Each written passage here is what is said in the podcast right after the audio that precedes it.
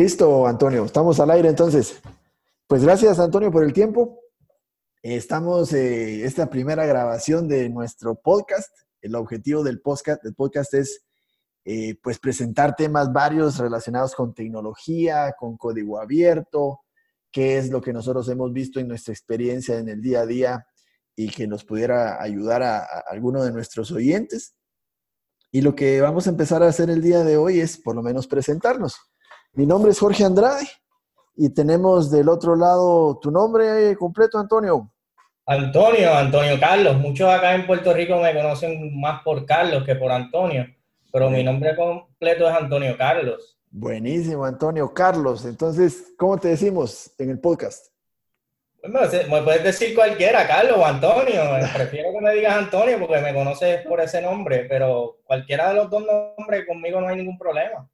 Buenísimo. Pues a mí aquí por las, por las tierras de Centroamérica, en Guatemala, mis amigos me dicen George. Sí. Entonces, como sea, Jorge, George, eh, estamos ahí para servirles y vamos a poner ahí nuestras direcciones, las redes sociales para que nos puedan seguir y ver cómo enriquecemos los, enriquecemos los temas ahí conforme vaya pasando las grabaciones del podcast. Antonio, ¿cómo empezaste en, el tema de, de código abierto? Pues fíjate, yo vengo desde Linux de, del 1993 hacia acá. Eh, empecé bien, bien raro porque yo para ese tiempo pues era estudiante de eh, delineante. Yo estudiaba más, más bien, estaba enfocado en arquitectura, en lo que es delineante y demás. Y mi papá siempre quiso que yo, quiso que yo fuera, eh, ¿verdad? Me enfocara en esa parte de ingeniería, arquitectura, porque mi abuelo era ingeniero. Y, pues yo empecé estudiando eso y pues me, me no, nunca me gustó. Eh, empecé bien, con buenas, buenas notas, pero llegó el momento que me cansé y empecé a como a degradar de, las notas. Y pues tenía un vecino que era un freak, que le llaman freak de estos de, hardware, él, él, ensamblaba computadoras, desamblaba, las armaba, las limpiaba, arreglaba. Para este tiempo de cuando tú arreglabas los model board, que soldabas los model board, este, pues, por ejemplo, si un capacitor estaba dañado, tú venías con el cautín, le, quitabas el, capacitor, le ponías uno nuevo y lo arreglabas. Pues para esos tiempos, pues él, era bien, bien, pues bien fiebrú, lo que, lo que nosotros conocemos como un fiebrú acá en Puerto Rico. No sé cómo, cómo ustedes le llaman allá en Guatemala, pero acá nosotros le decimos a un geek o un freak como un fiebrú de, de, de, de sistema. Sí, pues nosotros, nosotros también, también le decimos así acá en, en Guatemala. Ajá, pues este tipo eh, compró una distribución de Red Hat. Para ese momento yo creo que era la, versión 3, la versión 2. realmente no me acuerdo qué versión era de Red Hat, pero era una de las primeras versiones del sistema. Aquí, una, aquí, había una tienda de tecnología que se llamaba Babbage. Y, creo que él la compró en Babbage o, eh, o no me recuerdo si fue en, en Babbage o había otra que se llamaba este, wow, que pasó a ser GameStop después porque la compraron, pero no me recuerdo el nombre. Habían dos, dos tiendas de, que vendían, lo más que se enfocaban era en hardware, de, tarjetas de sonido, tarjetas de video y, vendían juegos de, de, de, computadora y pues tenían allí las distribuciones de, Linux, para ese tiempo venían en caja. Y, y, él me dio una copia porque él nunca lo pudo instalar. Yo tenía una 486 para ese momento 486, eso, yo creo que fue en el 1995 para, para más exacto. Y yo tenía una 486 que tenía un disco duro de 512 megas. y entonces él nunca pudo instalar el, el, CD. Mira, me, dijo, mira, compré este sistema operativo, este, me dicen que es mejor que Windows.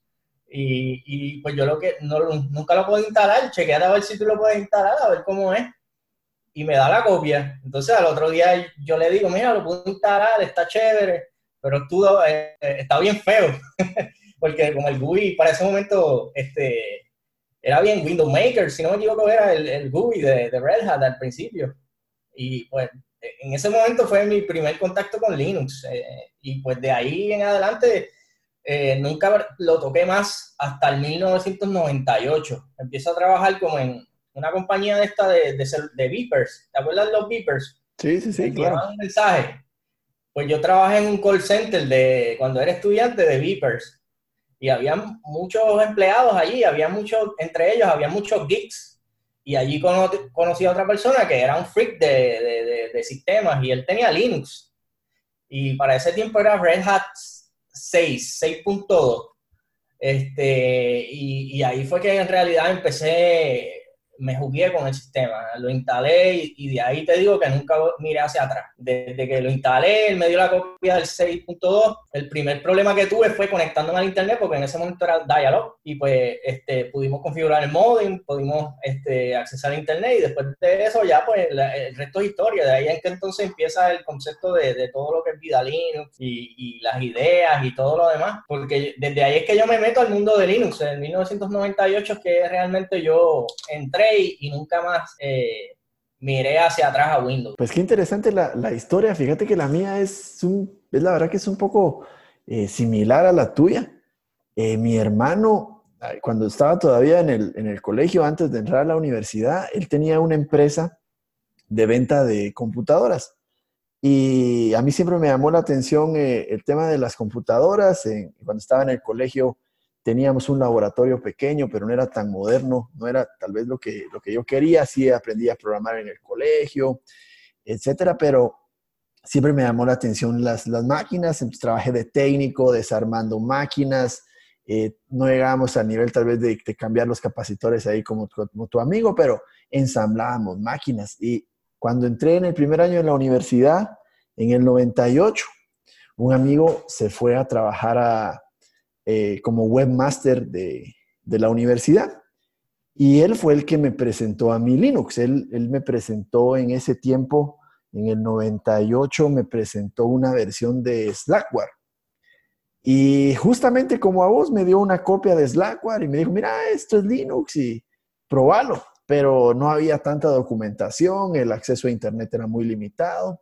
Y me fui a la casa agarré una de las máquinas que teníamos para ensamblar, empecé a jugar, logré instalarlo, pero lo que me gustó es que aprendí mucho cuando lo estaba instalando, porque aprendí conceptos que en la universidad ni siquiera me habían enseñado. Por me recuerdo que eh, el primer wow era hacer funcionar el modo gráfico, pero una vez que hacías funcionar el modo gráfico, después tenías el audio y tenías el modem para tener acceso a Internet. Y, con el audio y todos esos dispositivos tenías que aprender acerca de en qué slot lo conectabas, cuál era eh, eh, la dirección de interrupción, la dirección de acceso directo a la memoria, todo ese tipo de cosas que antes sí lo veías y a mí me gustó mucho esa experiencia de poder aprender y, yo me sentía eh, como que realizado.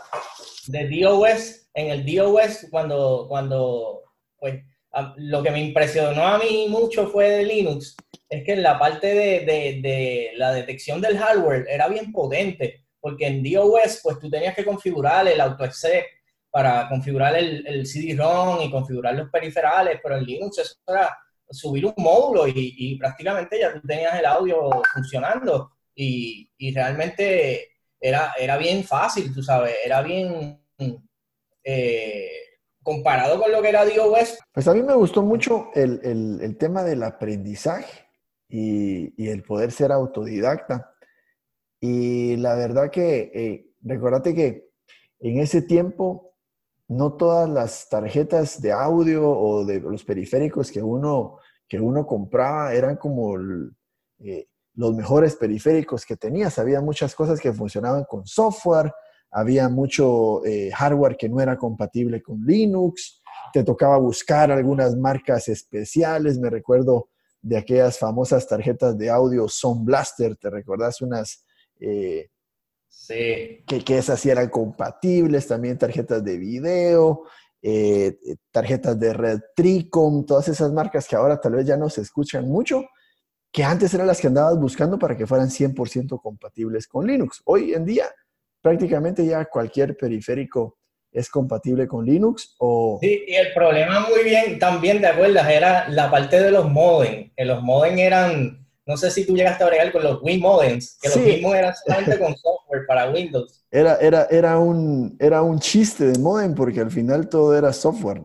Correcto, y entonces el chip era el que controlaba prácticamente todo y tú lo tenías que instalar un software para, para poder emular el driver y y era un poco complicado en Linux. En Linux habían bien pocos WinModem que funcionaban con Linux. Pero a mí eh, sigo pensando que eh, ese, esa etapa temprana de, ingresar al sistema operativo te da como cierta, cierta ventaja sobre los que están empezando hoy en día a utilizar el sistema operativo, porque tal vez ya, ya les dan las cosas muy servidas, muy fáciles, ya no se, ya no se van tan, a, como decimos nosotros acá, las tripas. O sea que tú empezaste realmente con Slackware. Sí, yo empecé con Slackware. Y después de Slackware, ¿cuál, este, ¿te quedaste siempre en esa distribución o moviste entonces? Fíjate que... ¿Cómo fue el, proceso? Fíjate que después de Slackware, eh, justo hice un, viaje a Estados Unidos y en una de estas tiendas de Best Buy, había, ahí todavía vendían también eh, las medias de instalación de, Linux. Entonces me recuerdo que me compré una revista de, de Linux e incluía una copia de una distribución y esta distribución era Red Hat. Y Red Hat 6... ¿Cómo se llamaba la revista? ¿No te acuerdas? No me recuerdo el nombre de la revista, fíjate que eh, no estoy seguro. incluso, ¿No era Maximum, Linux? Yo no me recuerdo, yo creo que hasta era una de estas como las de las de PC Magazine. No, yo creo que era, una, era una más, eh, más eh, como más general, como PC Magazine o algo así. Pero en realidad yo lo compré porque también traía como una promoción de internet eh, gratis por no sé cuántos minutos, etcétera. Entonces, como para aprovecharlo en el viaje, y, me compré la revista, me compré la media, y resulta que me identifiqué con el sombrero. Me, me, gustó la marca, eh, la marca se veía un poco como, no sé, como como pícara, o sea, digamos, el logotipo del Shadowman ahí se llamaba la atención un poco más que el pingüino. Y, me gustó, me gustó la, distribución. Utilicé Red Hat, después utilicé también Debian un tiempo, pero me he quedado entre Debian y distribuciones basadas en Red Hat. Yo empecé, fíjate, yo, yo fui eh, con Red Hat, empecé pues por el motivo que ya te mencioné, ¿verdad? Este, y después en, en el camino conocí a un grupo, no me recuerdo si fue Freenode, yo creo que no, fue un IRC, eh, realmente de, de, un amigo que lo creó él mismo, porque aquí había un grupo de, de IRC que, que era Puerto Rico Chat, y ahí nosotros entrábamos y creamos un, un, canal que se llamaba Vida Linux. Y había muchos compañeros que, que empezamos a, a, compartir ideas de lo que era Linux y, y había mucha gente que en ese momento empezaron a usar Gentoo y pues todo el mundo decía, wow, eso es Red Hat no sirve, un montón de problemas de dependencia, no había un, manage, un packet manager para ese momento, no había Joom y era bien complicado, pues tú manejas lo que es la instalación de un programa. Entonces en ese momento pues ellos me dan eh, la comparación con lo que es Gentoo. Gentoo en ese momento tenía el Emerge, el, el packet manager y pues eh, eh, yo dije pues vamos a, probarlo. Obviamente Gento era bien tedioso instalando, era complicado, no, no, no, era, no tenía un instalador, era todo a línea de comando. Y pues ahí fue que yo aprendí un montón, porque realmente eh, tú construyes tu propio Linux desde cero, configurar el hardware, configurar el, el bootloader, configurar las particiones, crear las particiones, cargar los módulos que tú quieres de cada hardware. Y pues ahí fue que realmente yo aprendí un montón de lo que era el concepto de, una distribución de Linux y, cómo realmente era eh, trabajar con Linux. Y, en ese momento también te iba a comentar que yo conocí a, un, una persona que estaba ya certificada con Red Hat en el, en el 2000, imagínate, en ese momento. Eh, que si en algún momento escucha este podcast, le mando saludos, él se llama Carlos Casaldeiro, hace años yo no sé nada de él, él es puertorriqueño, y fue una de las primeras personas que yo conocí aquí en Puerto Rico que estaba certificada con Red Hat. Eh, y pues, tremendo tipo, mano, nunca supe más de él. En, algún momento nosotros buscamos, este, con, yo tenía un socio que se llamaba Josué, que Josué era el programador y yo era la parte técnica, y pues eh, yo empecé Vida Linux con él, con Josué. Pero este, eh, en, en, ese momento pues nos acercamos donde Carlos, porque Carlos ya tenía establecido un negocio, ¿verdad? Una compañía le dije, mira, vamos a asociarnos, vamos a crear este, algo, pero en ese momento, pues Carlos no, no tenía la forma de cómo nosotros poder entrar. Y nada, seguimos nosotros por el camino de vida Linux y entonces eh, Carlos siguió con su compañía Él tenía un hermano que también trabajaba con él. Este, pero en ese momento, eso fue hace tiempo y, y, la idea de nosotros siempre estuvo, de Josué y mía, era en certificarnos, o sea, en, en, en, certificarnos con las certificaciones de Red Hat, pero en ese momento nosotros éramos prácticamente empezando y las certificaciones costaban bien caras, en ese momento este, 4.000, 3.500, ¿sabes? Y nosotros pues este, no teníamos el budget para, para, primero que teníamos que viajar y más la certificación, o sea que eh, este, era inalcanzable en ese momento para, para nosotros. Sí, eh, y, y, por, qué, por qué Red Hat? Porque yo me recuerdo que en, en, ese, en esa época también SUSE era bastante fuerte. Lo que era SUSE y, Red Hat tenían una, una, una, competencia en ese momento bastante interesante. Incluso se veían los dos muy, muy, muy parejos. Correcto. Este, pues fíjate, a mí me, me pareció mucho más estable eh, Red Hat porque lo vi mucho en compañías eh, y prácticamente la mayoría de los software, o sea, lo que eran los RPM, pues estaban diseñados para Red Hat en ese momento, ¿verdad? Yo siempre, eh, nunca me gustó Red Hat cuando no tenía Joom, pues empecé como a odiarlo. Más bien, no me gustaba por, por eso mismo, por el problema. Entonces, yo conocí a un venezolano este, que estaba trabajando un instalador, él estaba modificando el instalador de Red Hat para adaptarlo a Gentoo. Y pues en ese momento, pues yo hablé con él y le dije, mira, me estoy interesado en unirme al proyecto. Y él me dice, mira, yo realmente estoy ahora mismo viajando para Estados Unidos porque eh, voy a empezar a trabajar, creo que en ese momento, para Silicon Graphics. Y entonces el proyecto, pues ya no voy a tener tiempo para mantenerlo y y pues en ese momento pues yo agarré el código y, tenía un amigo por acá que se llama Rolando, que es un programador que siempre nos, nos ayuda. Y, y, le dimos el proyecto y él dijo, mira, este, vamos a meter mano y, y él empezó a hacer las modificaciones y adaptamos el instalador de Anaconda para, para, para poder instalar el código de, de, o sea, hacer un instalador para Gentoo y ahí que entonces eh, se crea el concepto de, de la distribución, trabajando con como tres años en, en esa distribución, y, incluso había clientes que todavía tenían esa versión de Linux acá en Puerto Rico con nosotros. Hasta los otros días, que todavía yo tenía un cliente utilizando un Asterisk que tenía esa distribución. Pero realmente de ahí es que sale ese, esa idea de ese sistema operativo, de, de, de, lo que era el problema que tenía Red Hat con las dependencias y, y no tenía un packet manager y pues, pues, de ahí es que sale la idea y yo conozco a esta persona y, y, empezó a estar el instalador. Y tuvo un auge, ¿vale? Tuvo auge esa distribución. se bajó un montón de veces y tuvimos este en, en, DistroWatch, tuvimos en las, en, las, en las listas este, como una de las mejores distribuciones para ese momento. Eso fue como en el 2004, 2005, por ahí. Y fuimos bien, bastante popular en, en esa... En, Tú sabes que DistroWatch tiene como, como una lista de las distribuciones más famosas Sí, correcto. Y nosotros estuvimos ahí, bueno. Pues qué bueno, la verdad que interesante la, la historia.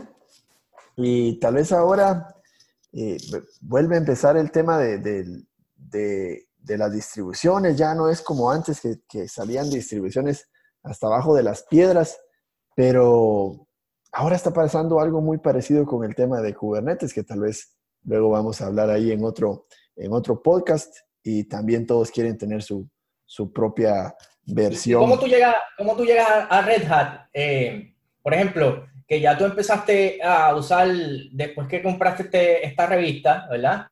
Y entonces tú empiezas a instalar Red Hat y pues, ¿cómo es que llegas a la certificación? O sea, ¿cómo, cómo tú llegas fíjate, a ese momento? Fíjate que, eh, te soy sincero, aquí en, en, en Centroamérica, bueno, en, Guatemala, eh, recuerdo que había una empresa que era bastante popular haciendo instalaciones de, de, de lo que es Linux pero ellos lo hacían con SUSE.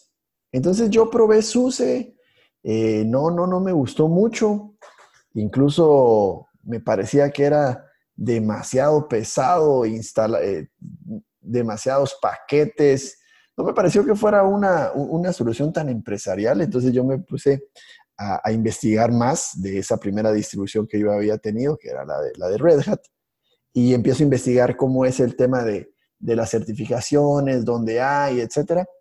Y entonces empiezo a, dar clases, a dar, a dar cursos eh, aquí en Guatemala, pero doy cursos de cosas muy básicas, como por ejemplo cursos de, de ofimática. Eh, luego di cursos de redes, de cursos de redes de Cisco. Y luego empecé a dar cursos de, Windows también, Windows NT. Pero yo siempre tenía el tema de querer eh, hablar de Linux. Entonces, con la empresa a la que estaba trabajando, en el educacional que estaba en la universidad, le digo, mira, ¿por qué no hacemos un material de Linux? Y empezamos a hablar, a dar Linux básico. Entonces hice el material con esta empresa del curso que íbamos a impartir, lo dividimos en varios sábados y yo empezaba a hablar ahí, empezaba a hablar de diferentes distribuciones, pero me orientaba más al tema de, de Red Hat y yo ya empezaba a utilizar mucho Red Hat. Y cuando, conforme lo iba enseñando en las clases, los mismos estudiantes tenían proyectos y me decían, mira, fíjate que en donde trabajo resulta que queremos eh, compartir internet y necesitamos un filtrado de contenido, necesitamos caché de páginas, etcétera. Y, pues si nos puedes ayudar con eso, yo sí, nos puedo ayudar. Empecé a investigar acerca de Squid, eh, acerca de proxy transparente, acerca de reglas de NAT, eh, balanceo de carga entre enlaces y ese tipo de cosas, de dial-ups. Eh, y entonces empezaba a hacer ese tipo de cosas y empecé a hacer esos, esos, ese servicio. Empezaba a vender el servicio de eh, tal vez fin de semana o después de la universidad. Iba a instalar proxies, era lo que más hacía. Temas relacionados a compartir internet, filtrado, firewall, etcétera, era lo que más hacía y todo lo hacía en Linux, utilizando eh, NetFilter, IP tables, etcétera. Y como el Internet era de, no tenías tanto acceso a Internet, el tema del caché y la aceleración del acceso a Internet era bastante importante. Entonces ya tenía bastante tiempo de estarlo instalando cuando empiezo a investigar cómo es el tema de la certificación, porque quería tener un diferenciador, no solamente eh, ofrecer los servicios a los estudiantes, sino cómo vender ese servicio con diferentes clientes.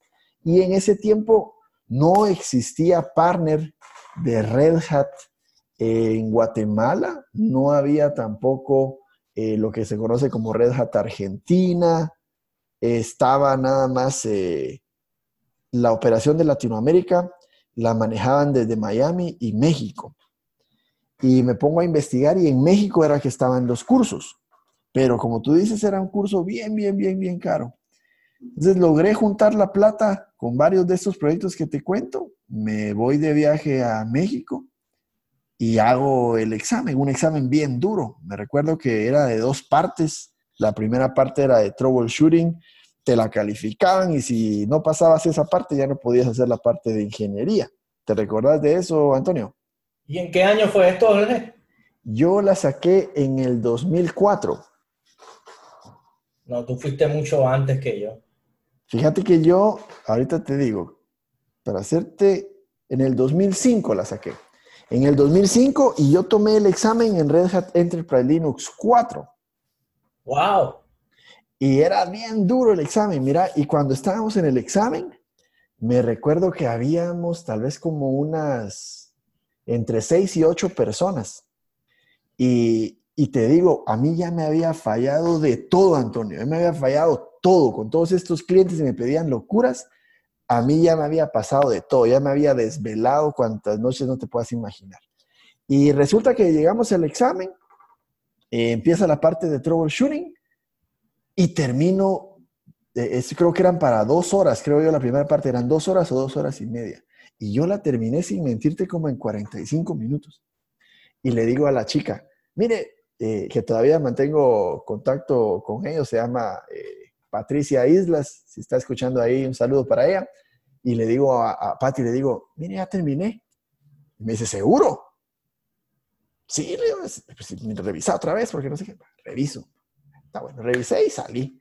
Mira, y pasaban 15 minutos, 20 minutos y la gente no salía. Entonces, de que salió la gente. y, de, los, todos los que estábamos ahí, yo me recuerdo que solo pasamos dos a la segunda parte. Y, yo lo sentí, la verdad, que bien, bien fácil esa parte, porque como te digo, ellos no saben todas las desveladas que yo llevé y todo lo que me, lo que me fajé para poder pasar ese examen, ahí sí que picando piedra, como decimos nosotros. Pero me gustó mucho esa experiencia y, ese, yo tengo por ahí una copia todavía de los topics que te pedían en ese examen. Un día te los voy a enseñar, los vamos a leer aquí en, en el aire para que veas que... Sí, eso sería, eso sería muy bueno. Fíjate que este, para mí me pasó algo parecido como lo que tú mencionas de los proxy servers, porque mi primer cliente en Puerto Rico fue eh, eso mismo un cliente que me llama para un proxy server filtrado de website, porque tiene una compañía de arquitectos, arquitectos ingenieros. Entonces tenía diferentes ingenieros y arquitectos en una red de como de 20 máquinas. Y, y pues esa fue la idea de él. Mira, yo quiero filtrar que la gente no accese a internet, que la gente no acceda a estas websites y pues este, controlar el, el flujo del internet. Y ese fue mi primer cliente, un proxy server con Squid Proxy. Y, para ese momento, como tú dices, pues las conexiones a Internet eh, eh, eran complicadas, ¿verdad? No eran conexiones tan rápidas como ahora. Y pues eso ha ayudado un montón en la compañía. Y de ahí fue que yo eh, tuve una relación bien buena con ese cliente, que actualmente ya no, ya no existe la compañía de ellos pero fue una relación de muchos años con, con él y, y, fue mi primer cliente este, con, con, ese, ¿verdad? con esa misma solución que tú mencionas de, de proxy. Sí, es que ese, la verdad que es... Eh, para que tú veas la, cómo es el mundo, qué, qué, pequeño es el mundo, que nosotros prácticamente empezamos haciendo lo mismo. Sí, y te digo que, que somos países distintos, pero con historias similares y al final eh, el objetivo de la comunidad, y, con, vos siempre lo hemos hecho, es ver cómo nos vamos ayudando eh, entre todos, porque podemos hacer más en grupo que, individualmente, ¿verdad? Y, y, también es parte del objetivo de, este podcast, ver cómo podemos ayudar a, los que están empezando o a los que ya llevan un, buen eh, tiempo montado sobre, sobre, sobre el open source, sobre Linux y, que también nos puedan comentar qué, qué es lo que están haciendo.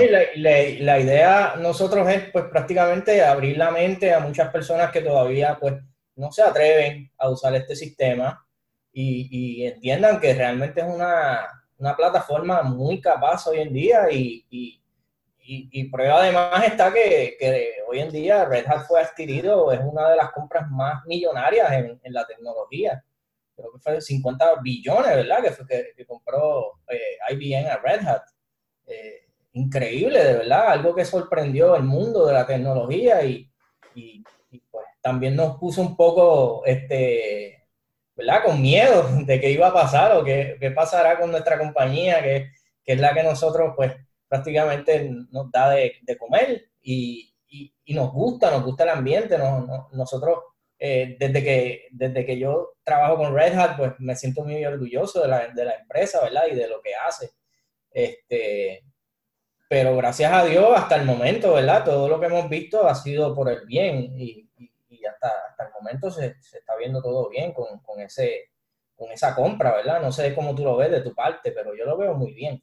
Pues mira, eh, sí, el, el, dato son 34 billones de dólares la, la adquisición. 34 billones, ¿verdad? 34 billones de dólares. Y pues mira, la verdad, de momento, de momento se ve que no hay mayores cambios, se ve que, que IBM, eh, con todo el músculo comercial que tiene, va a impulsar mucho el tema de, de, de Cloud Native, con OpenShift, con la nube híbrida, van a reforzar el tema de, la nube de IBM, van a, están ya, hay, varios eh, proyectos, como por ejemplo todo el middleware de, de, IBM va a funcionar de forma nativa en OpenShift. Entonces eso es lo que se viene para los clientes, una integración transparente entre productos de ambas marcas. De momento no se ha desaparecido ningún producto que son competencia, porque eh, IBM tiene WebSphere, y Red Hat tiene JBoss, ambos tienen eh, bus de integración, etcétera, y de momento eso no ha cambiado. Yo lo veo bien, nosotros tenemos relación con algunos partners de IBM en la región y de momento todos somos amigos. Está muy bien eso, realmente. Pero, pero qué interesante. Y ahora, en, porque, porque vos sos instructor, instructor de Red Hat, para Puerto Rico, ¿no? Sí. ¿Y qué otras áreas has cubierto como instructor? Pues fíjate, yo, como tú mencionaste una vez cuando nos conocimos, que siempre que yo iba a algún sitio, pues me hablaban de ti, o, tú habías dado clase en ese sitio, pues yo he viajado eh, casi todo lo mismo que tú has viajado, este, Costa Rica, El Salvador, viajé, tuve mucho tiempo en El Salvador, este, más de 15 veces en El Salvador, eh, estuve en Costa Rica, estuve en Trinidad y Tobago, estuve en Colombia, estuve en, en Perú, eh, ¿qué más? Santo Domingo, Nunca llegué a ir a tu país, obviamente, porque tú estabas cubierto ahí, pero prácticamente a todos esos sitios fui. Tuve mucho tiempo viajando a Costa Rica también. A Costa Rica fui como 15 veces o 20 veces, fácilmente. Sí, es que se cansa uno de, viajar mucho, pero al final yo creo que uno aprende más enseñando y eso es lo que yo trato de, comunicarme a, la gente a la que yo estoy a cargo. porque ya me ha pasado, digamos, eh, tuve una experiencia, una mala experiencia con una persona que yo admiraba, que, que, era muy, eh, como decimos nosotros en Guatemala, muy pilas, dicen en, Colombia, dicen muy duro, no sé cómo dicen en, en, en, Puerto Rico cuando alguien es muy bueno en algo. ¿Estás ahí, Antonio? Sí, de momento como se fue. Ah, ¿Cómo dicen en, Puerto Rico cuando alguien es muy bueno en algo? Se dice que el tipo está duro. Ah, ok, parecido a Colombia. Entonces, yo tenía un, un conocido que era un duro de, de, de Linux, según yo, y una vez me acerqué a él y le dije, mira, enséñame tal cosa, y, me ignoró, fíjate, o sea, totalmente eh, lo opuesto a que yo hago ahora, porque yo ahora trato de ver cómo manejo comunidades o cómo hago cosas, y yo sí les enseño a las personas, porque yo no trato de hacer lo que a mí me hicieron. Y a mí eso me ha abierto muchas puertas. Aprendo más enseñando y, me forzo también, y las mismas personas, los mismos clientes me están forzando cada día a que yo eh, aprenda más. Eh, no te puedes quedar sentado de brazos cruzados eh, pensando que lo que uno sabe es suficiente. Todos los días tienes que aprender algo nuevo. Y pues te, mencionaba eso porque ahora que también yo sigo trabajando como instructor de, Red Hat y también cubro los países que vos mencionas, pero fíjate que ahora tengo he tenido la satisfacción de, dar cursos en, Europa también. Estuve dando cursos en, España, estuve dando cursos también en, Holanda.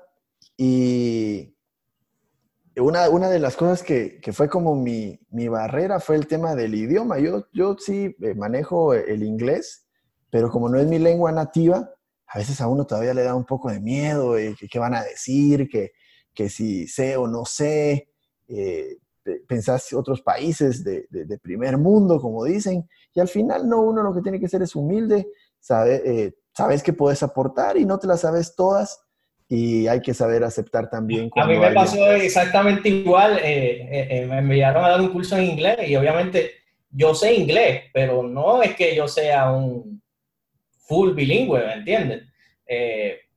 y me pasó lo mismo, me enviaron a dar un curso en inglés en Trinidad y Tobago. Y, y es bien complicado porque en Trinidad y Tobago el, el, inglés que se habla es bien diferente al inglés en Estados Unidos.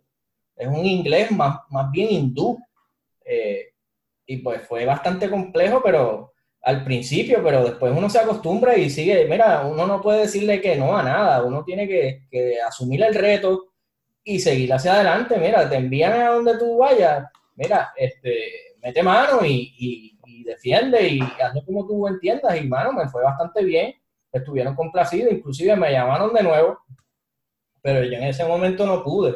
Y yo creo que inclusive te, le dije que te llamaran a ti.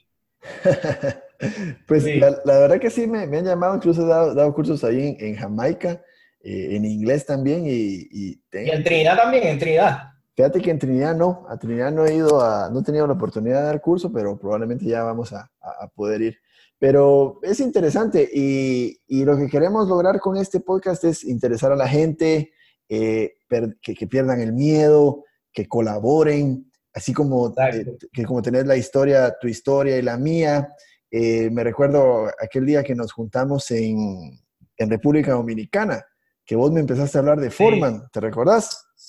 Buenísimo. Y, me dijiste, mira, forman y no sé qué, y el proyecto. Yo te dije, mira, pero es que, eh, no, yo, yo, estoy viendo Satellite. No, pero si es lo mismo que... Y vos me diste eh, en, en, una cena, me diste un curso de, de Forman. Yo me lo llevé para, para la casa, me gustó, empecé a jugar, mm, pasé como unas dos semanas jugando con Forman y después me certifiqué en Satellite. Implementaste el Forman con Catelo y toda esa cosa. Con todo, Forman con Catelo, con las suscripciones de Red Hat.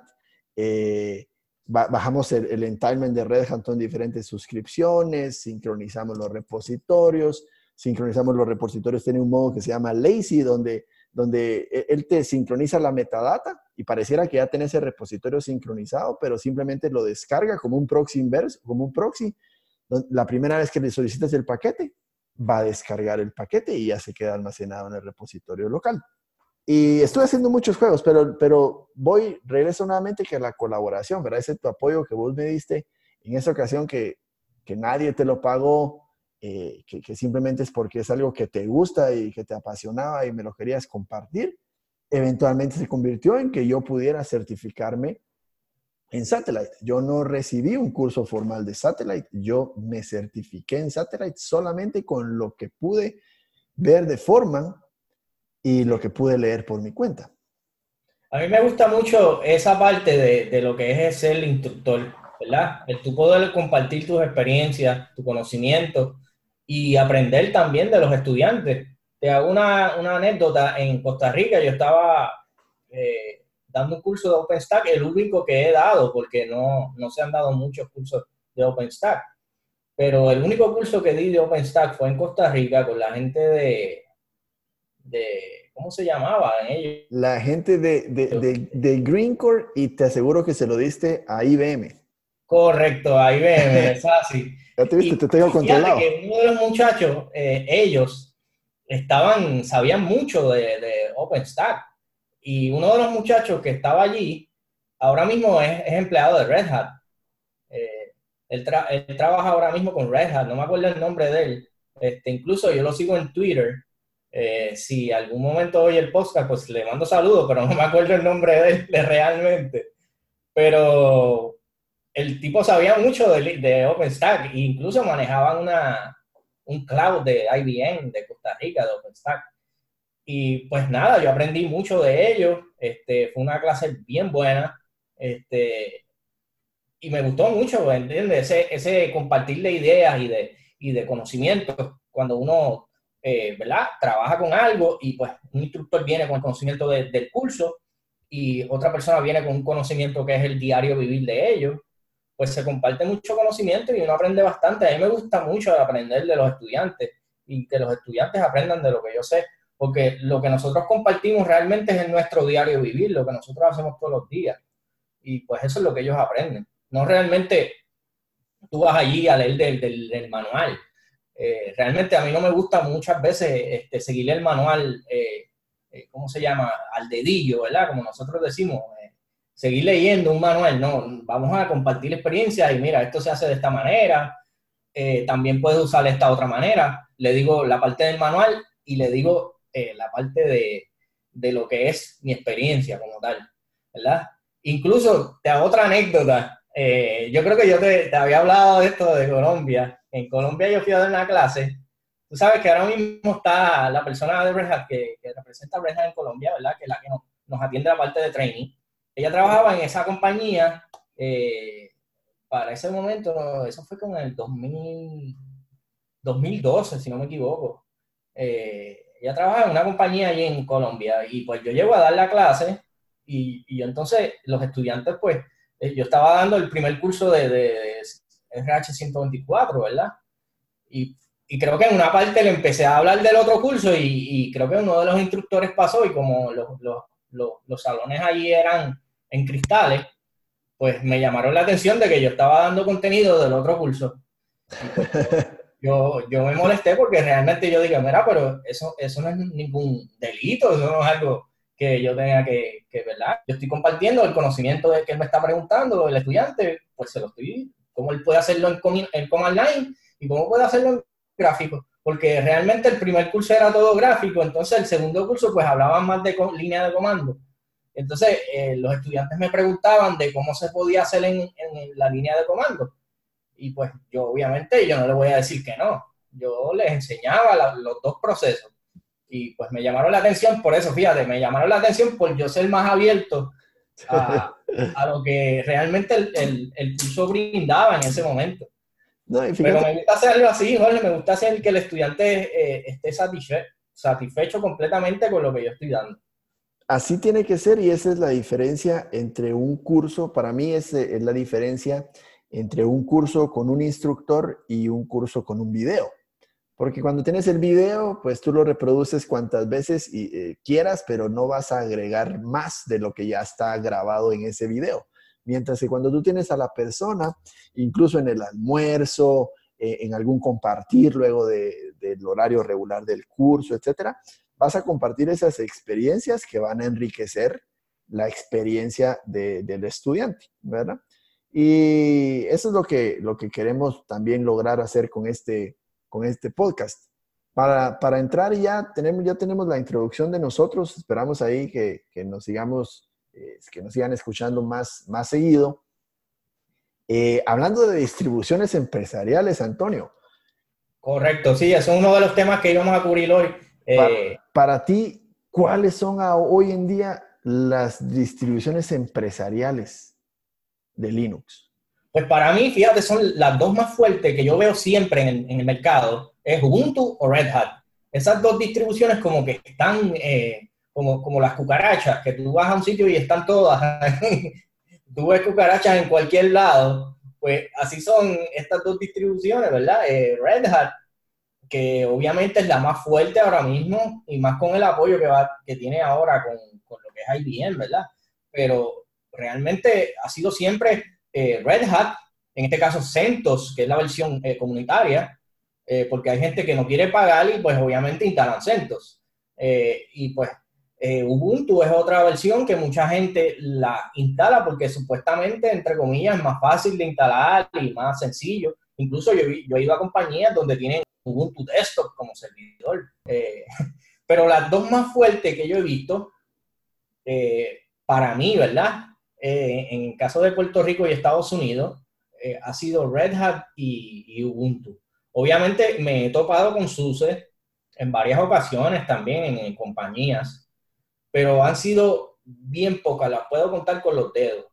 Eh, pero en el mercado como tal ahora mismo, lo que yo veo es, que las versiones Enterprise, como yo, yo hace poco di una charla y dije, mira, Red Hat eh, ofrece un montón de, tiempo de vida de la, versión de Linux. Ubuntu eh, realmente también ahora creo que aumentó los años de vida de la versión Long Time Support, Long Term Support, si no me equivoco, al, mismo tiempo de Red Hat. Eh, y SUSE, pues obviamente tiene un mercado en Europa bien grande. no sé si tú lo viste cuando fuiste allá, este, ¿verdad? que pudiste conversar con los muchachos de, los estudiantes, ¿verdad? ¿Qué te pueden decir? Pero para mí, esas tres distribuciones son las más fuertes ahora mismo. Eh, obviamente hay unos mercados como por ejemplo el mercado de Asia, que hay distribuciones eh, hechas, nativas allá en Asia. Eh, y, y, en Brasil también, ¿te acuerdas? Bueno, en el momento que yo empecé con esto de Red Hat, en Brasil había una distribución que se llamaba Conectiva, que Conectiva era una, una, distribución enterprise de Brasil. Pero hoy en día, hoy en día como tal, lo que nosotros estamos viviendo, para mí, la más fuerte y la mejor para mí, en el caso mío, mi opinión personal, ¿verdad? Es Red Hat y obviamente CentOS. Sí, fíjate que yo también eh, estoy de acuerdo con, con, las que vos mencionaste. Eh, veo que SUSE está haciendo un trabajo importante en Sudamérica, fíjate. Eh, veo mucho el, tema eh, de que se está promocionando, veo mucho que están ofreciendo también el tema de servicios, eh, también veo una relación muy grande entre SAP y SUSE. ¿En serio? Sí, incluso acá por lo menos en la región se ve más SAP HANA sobre SUSE que sobre Red Hat. Pero, pero sí siguen siendo las tres más importantes, tal vez en el orden. Yo pondría a, Red Hat, luego a Ubuntu y luego a SUSE. Pero en, el, en el ambiente ahora, de, en el ambiente de Cloud Native, también ves muchas imágenes basadas en ninguna de estas distribuciones. Ves muchas imágenes basadas en Alpine Linux. Y, y, Alpine, a, pesar de que no está considerada, digamos, yo no la consideraría como algo que es enterprise, algo que sea, eh, que, que, tenga cierto SLA o, un contrato de soporte, una empresa que está atrás con, eh, para responderte siempre. Hay muchas imágenes comunitarias o muchas imágenes que están entregando eh, para poder ejecutarse como containers que están basadas en esta, en esta edición de Alpine. Pero Alpine se enfoca mucho en la seguridad, ¿verdad? Fíjate que ellos se describen como, sí, eh, small, simple and secure. y, y, yo estoy de acuerdo con algunas cosas de esas, porque mientras menos tenga tu sistema operativo, menos posibilidades hay que tengas eh, eh, parches de seguridad que apliquen a lo que tienes instalado en tu sistema. Entonces, una de las buenas prácticas es siempre hacer una instalación mínima y luego ir agregando conforme vas necesitando. Es tal vez el, concepto que tiene la gente de Alpine. Entiendo. ¿verdad? Pero yo me gustaría meter esa, eh, eh, incluir esta de Alpine Linux y tal vez en, algún otro. Pero también si tú vas a enfocarte así como lo estás mencionando, ahora hay una versión de Intel que se llama Clear Linux, que está cogiendo mucho auge también en la parte de contenedores. Se llama Clear Linux, no sé si la has oído hablar. No la había escuchado, ahorita la estoy investigando. Pues fíjate, esa es una versión que la creó la compañía Intel, ¿verdad? Que tiene un poder de convocatoria eh, increíble, ¿verdad? Con los procesadores, ¿verdad? Eh, y realmente, pues, eh, está dando mucho de qué hablar porque es una, una distribución así como Core OS, ¿verdad? Se enfoca más bien en la parte de contenedores y está teniendo mucho auge también. O sea que, que con esto de los contenedores estamos viendo cómo ha cambiado el, el, ambiente, ¿verdad? Porque las distribuciones se están enfocando en ser bien, bien pequeñas, ¿verdad? Para poder alojar una aplicación, nada más. Vamos a hacer entonces otro podcast, apuntémoslo por ahí. Eh, Antonio, hagamos una, una comparación entre Clear Linux, Core OS y Alpine. Correcto. Sí, Sí, ¿no? Y hay otras versiones por ahí que también no son muy conocidas, ¿verdad? Está la de Rancher OS, ¿tú lo has oído? Sí, pero, pero Rancher está más considerado como, como un como manejador de Kubernetes, ¿no? Sí, pero tiene su propio OS también, este, como, como el Core OS. Mm, interesante. Se llama Rancher OS. Sí, ya lo, ya lo veo. Sí, sí, eh, eh, o sea que, que hay una, como una, como lo que empezó como la guerra de las distribuciones en ese momento, cuando buscando la manera de que sea eh, como competir, ¿verdad? Una competencia abierta y yo entiendo que eso es muy sano para, para ver cuál de ellas es la mejor.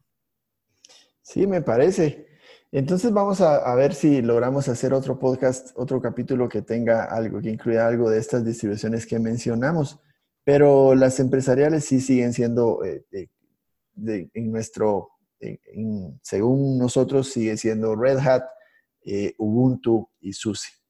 Y, los proyectos que usas día a día, Antonio, eh, por ejemplo, pues, nosotros... nosotros... trabajo mucho, como, como te mencioné, eh, con OpenStack, trabajo mucho y, estoy enfocado diariamente en ese proyecto porque manejo clientes que nosotros tenemos en la nube, en, esa plataforma, y, y, me enfoco mucho en lo que son backups, lo que son upgrades, eh, lo que es mantener, mantener una plataforma donde yo pueda mirar qué está pasando.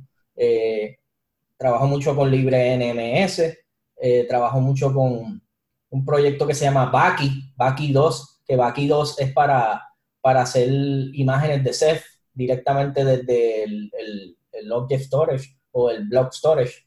Este, trabajo mucho con, con OpenShift, OpenShift tengo eh, una, plataforma de producción ahora mismo corriendo contenedores. Eh, tengo la versión 3.9 eh, comparativa con la de la comunidad, ¿verdad? Porque creo que en, las versiones cambiaron ahora.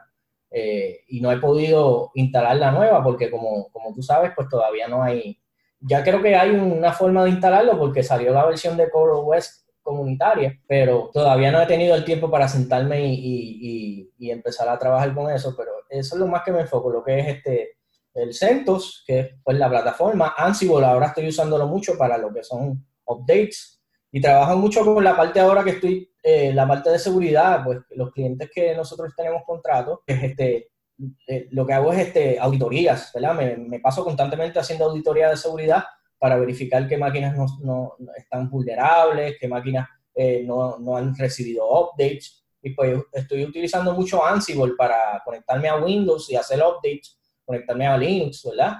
Eh, y, pues las aplicaciones de, seguridad, Nmap, eh, Nicto, que es otra aplicación que utilizo mucho, este, el WSCAN, WPS Scan, que es para, para WordPress. Hay, hay, un montón de proyectos, realmente uso mucho Kali Linux ahora para, para lo que son auditorías y, y, todas las herramientas que tiene Kali Linux. Eh, eso es lo que más trabajo ahora mismo. Este, OpenStack, Kali Linux, eh, eh, Kubernetes, Kubernetes no, OpenShift como tal, que es lo mismo, ¿verdad? Pero con el sabor de Red Hat. Y, y una que otra trabajo con, con, lo que es el Obeard, pero ya no lo, no, no lo estoy usando mucho. Ok. Fíjate que eh, nosotros eh, para, para el sistema de monitoreo utilizamos Savix. Sí, me habías comentado. Savix nos ha salido bastante bueno. Empezamos con Nagios, después nos pasamos a OpenNMS y fuimos cambiando. Encontramos Savix, nos gustó. Te permite hacer plantillas eh, muy fácilmente y ahí tenemos todo monitoreado con Savix. También regularmente hacemos cosas con Asterisk, hacemos algún desarrollo para Asterisk. Exacto, esa es otra cosa que, que también manejo mucho Asterisk, eh, se me había olvidado comentarte. ¿Verdad? Hacemos cosas con Asterisk, hemos hecho algunos marcadores predictivos, algunos sistemas de, de, de, convertir texto a audio y poder hacer campañas de ese tipo. Manejamos también Kubernetes, eh, OpenShift, eh, manejamos el Kubernetes eh, puro, por decírtelo así, el, el comunitario y OpenShift.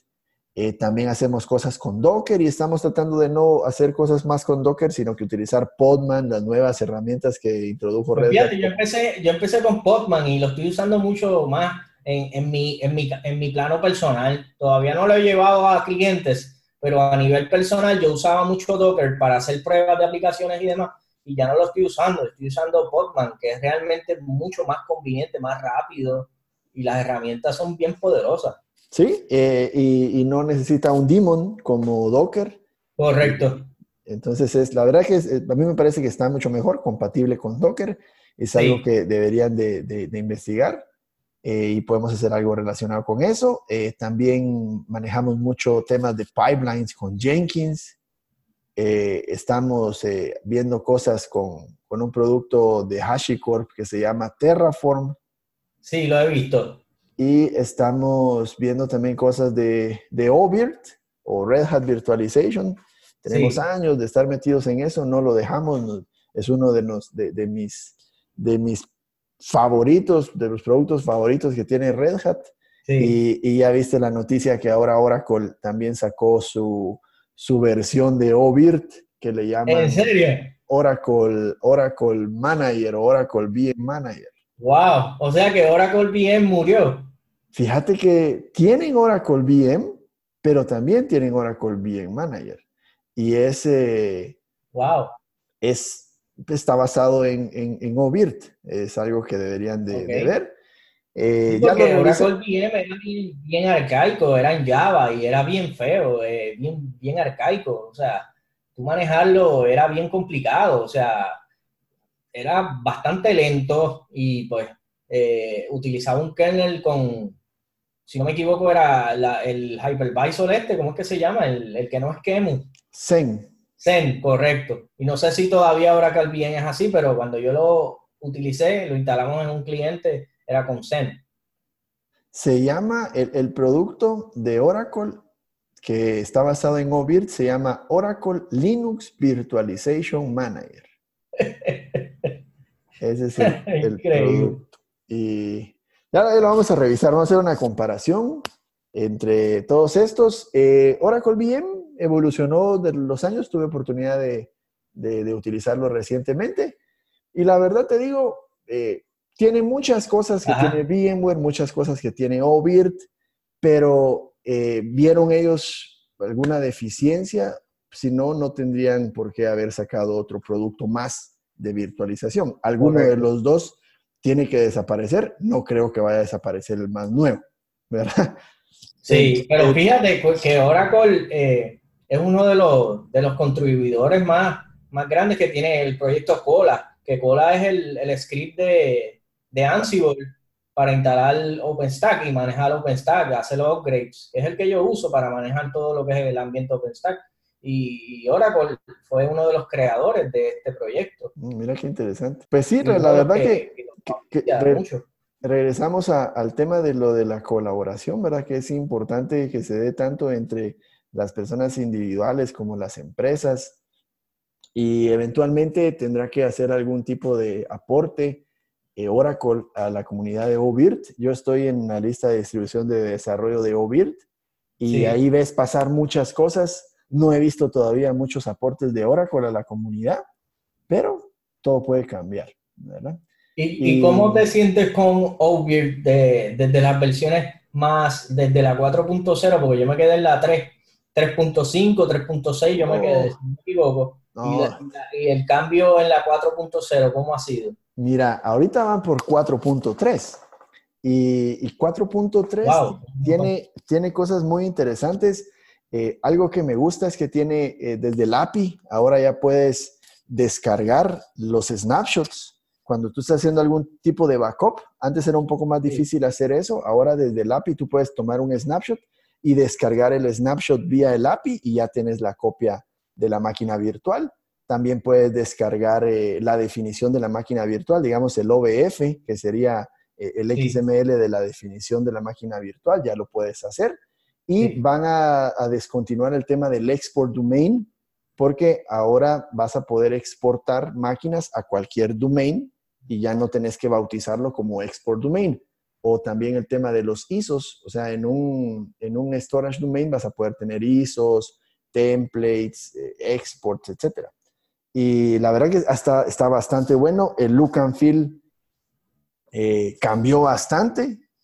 Al principio, la versión 4.0 se sentía uno como un poco perdido porque ya estabas acostumbrado a, cómo se manejaba en la versión 3, pero le han ido agregando y le han ido, eh, lo han ido mejorando, pero sí tiene un, un, look and feel más limpio basado en este proyecto Red Hat que se llama Pattern Fly. Sí, correcto. Y entonces, el, enfoque de ellos ha sido, con Patternfly ese, ha sido prácticamente eh, hacer un entorno completamente parecido en todas las aplicaciones. Sí, lo que me gusta mucho es eh, los módulos que tiene Ansible para OBIRT. Están muy buenos. Y para crear máquinas, snapshot, todo lo que necesites de la administración de OBIRT. Incluso hay eh, algo para Disaster Recovery, que te recuerdas que no había. Ahora ya, ya tienen un, un playbook para disaster recovery. Y, también fíjate que en los últimos días he estado trabajando un poco con VMware y los módulos que tiene Ansible para, para VMware son buenísimos. Sí, sí, yo he visto los módulos de Ansible cada vez son más, son muchos, para Windows, para Linux, para VMware, para OpenStack. Tema de, de virtualización, de, automatización de redes, etcétera, está bastante completo, pero bueno, yo creo que para, para, este, para este capítulo lo, lo, podemos dejar aquí, Antonio, para que no aburrir a, a, la audiencia y vamos a ver cómo logramos hacer esto más seguido. Eh, Correcto. Sí, no, yo entiendo que ha, sido muy bueno y pues tenemos que seguir buscando la manera de, de que la audiencia esté complacida con los temas que vamos a tocar. Sí, y, y tal vez eh, les pedimos si nos quieran enviar algunos temas eh, quieran profundizar. obviamente, Jorge, te quería preguntar si tú quieres anunciar alguna actividad que tú tengas, este, que se pueda anunciar aquí. Por ejemplo, yo tengo una actividad ahora el 30 de agosto acá en Puerto Rico que vamos a hacer el anuncio oficial de Red Hat 8, eh, la versión Enterprise, y estamos esperando también por el lanzamiento de CentOS 8, que si no me equivoco va a ser antes de fin de mes. Y vamos a aprovechar esa actividad que va a ser el próximo 30 de agosto para, para invitar a las personas a que se den cita tenemos eh, los enlaces en, Twitter, que los vamos a estar publicando y las personas se pueden inscribir a través de ese enlace. Eh, y pues obviamente, si tú tienes alguna actividad que, quieras anunciar, que, que las personas allá en Guatemala pues puedan asistir y, a la misma vez pues que se sientan, eh, vamos a poner los enlaces en, nuestras redes sociales para que las personas estén eh, de, de, mi lado, eh, estoy organizando dos, dos grupos, dos meetups. Estamos viendo la, la, comunidad de Ansible y la comunidad de, de GitLab Guatemala. Y estamos también por armar una de Linux, que no hay una de Linux como tal, y justamente queremos anunciar también el tema, estamos en espera de CentOS 8, no tenemos fechas todavía para los siguientes eventos, pero ya los vamos a estar publicando. Eh, entonces yo creo que, quedaríamos ahí por, por, esta, por esta sesión. Gracias a, a la audiencia por su apertura. Esperamos que siga creciendo.